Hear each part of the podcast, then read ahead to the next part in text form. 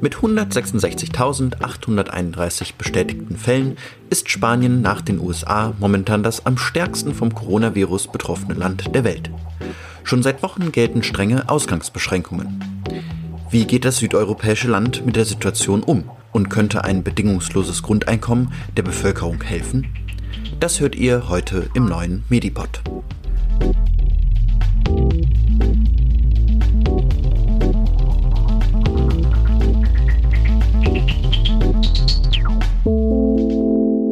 Medipod, der Podcast für Medizin. Hallo und herzlich willkommen zu einer neuen Folge unserer Serie Coronavirus weltweit. Am Mikrofon ist heute der Kohli.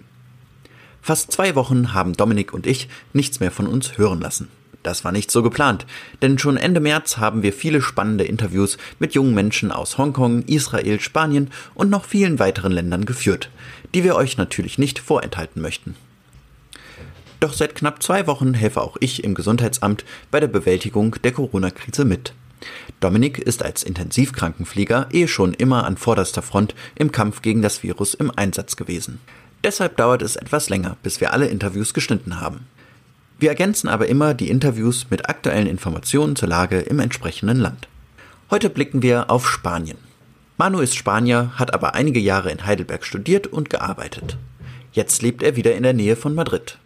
Ich habe ihn gefragt, welche Regionen in Spanien besonders betroffen sind.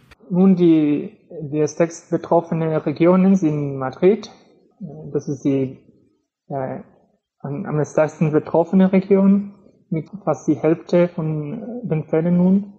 Baskenland im Norden ist auch sehr betroffen und äh, Katalonien, also die, die stärkste industrielle Region in Spanien auch. Aber in Spanien nun ist die Coronavirus sehr verteilt, sehr ausgebreitet.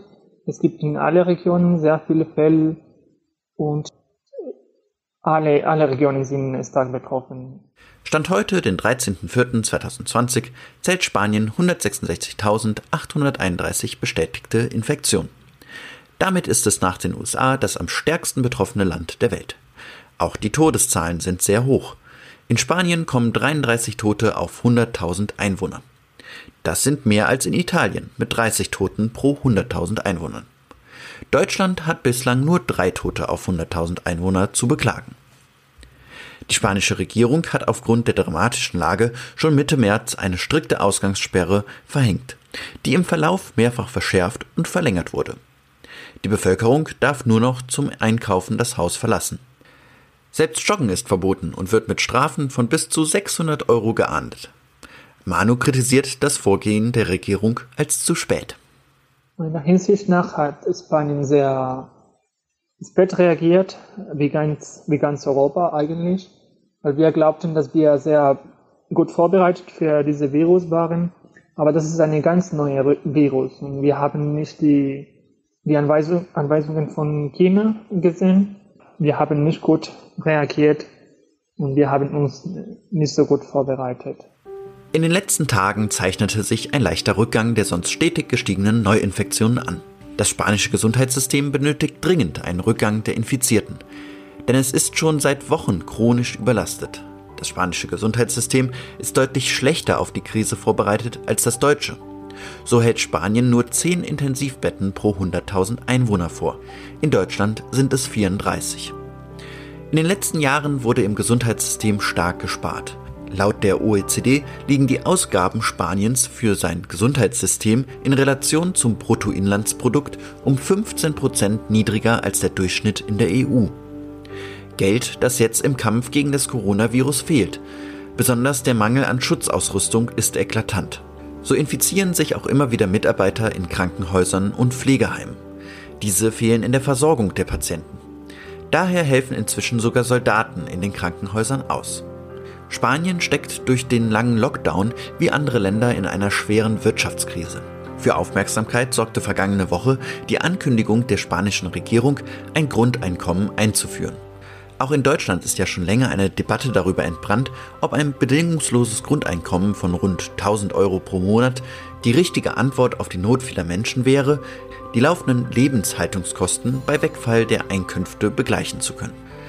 Allerdings ist das von der spanischen Regierung geplante Konzept nicht mit einem solchen bedingungslosen Grundeinkommen vergleichbar. Dieses sieht eher eine soziale Mindestabsicherung für Familien mit geringem oder gar keinem Einkommen vor, ähnlich wie Hartz IV in Deutschland. So eine Sicherung gibt es in Spanien bislang nicht. Genaue Details zum Konzept sind bisher allerdings nicht bekannt. Laut Zeitungsberichten ist eine Zahlung von 440 Euro monatlich vorgesehen. Das ist deutlich weniger als in Deutschland, wo zusätzlich zum Hartz-IV-Satz auch noch Wohn- und Kindergeld für Familien hinzukommen. Außerdem werden das Grundeinkommen wohl nicht alle Spanier erhalten, sondern nur rund 5 der 47 Millionen Einwohner. Die Kosten für eine solche Mindestsicherung in Spanien sind also nicht so hoch, wie der Begriff Grundeinkommen zunächst suggeriert. Dennoch wird die spanische Regierung auch in anderen Bereichen viel Geld verteilen müssen, um die Wirtschaft zu stabilisieren. Dazu fordert Spanien auch finanzielle Hilfe von reicheren EU-Staaten wie Deutschland. Gemeinsame Anleihen, sogenannte Corona-Bonds, wurden in der vergangenen Woche jedoch vorerst abgelehnt. Mit anderen Finanzinstrumenten soll nun den Südeuropäern geholfen werden. Auch Manu wünscht sich zum Ende unseres Interviews, dass Europa die Krise gemeinsam meistert. Ich danke dir, Lukas, und ich soll sagen nur, dass wir, also ganz Europa äh, zusammen das ist. Also wir sollen alle zusammenarbeiten, alle zu Hause bleiben und alle die Krise bewältigen. Danke. Das war unser Medipod zur Lage in Spanien. Ihr möchtet mehr zur Lage in anderen Ländern wissen?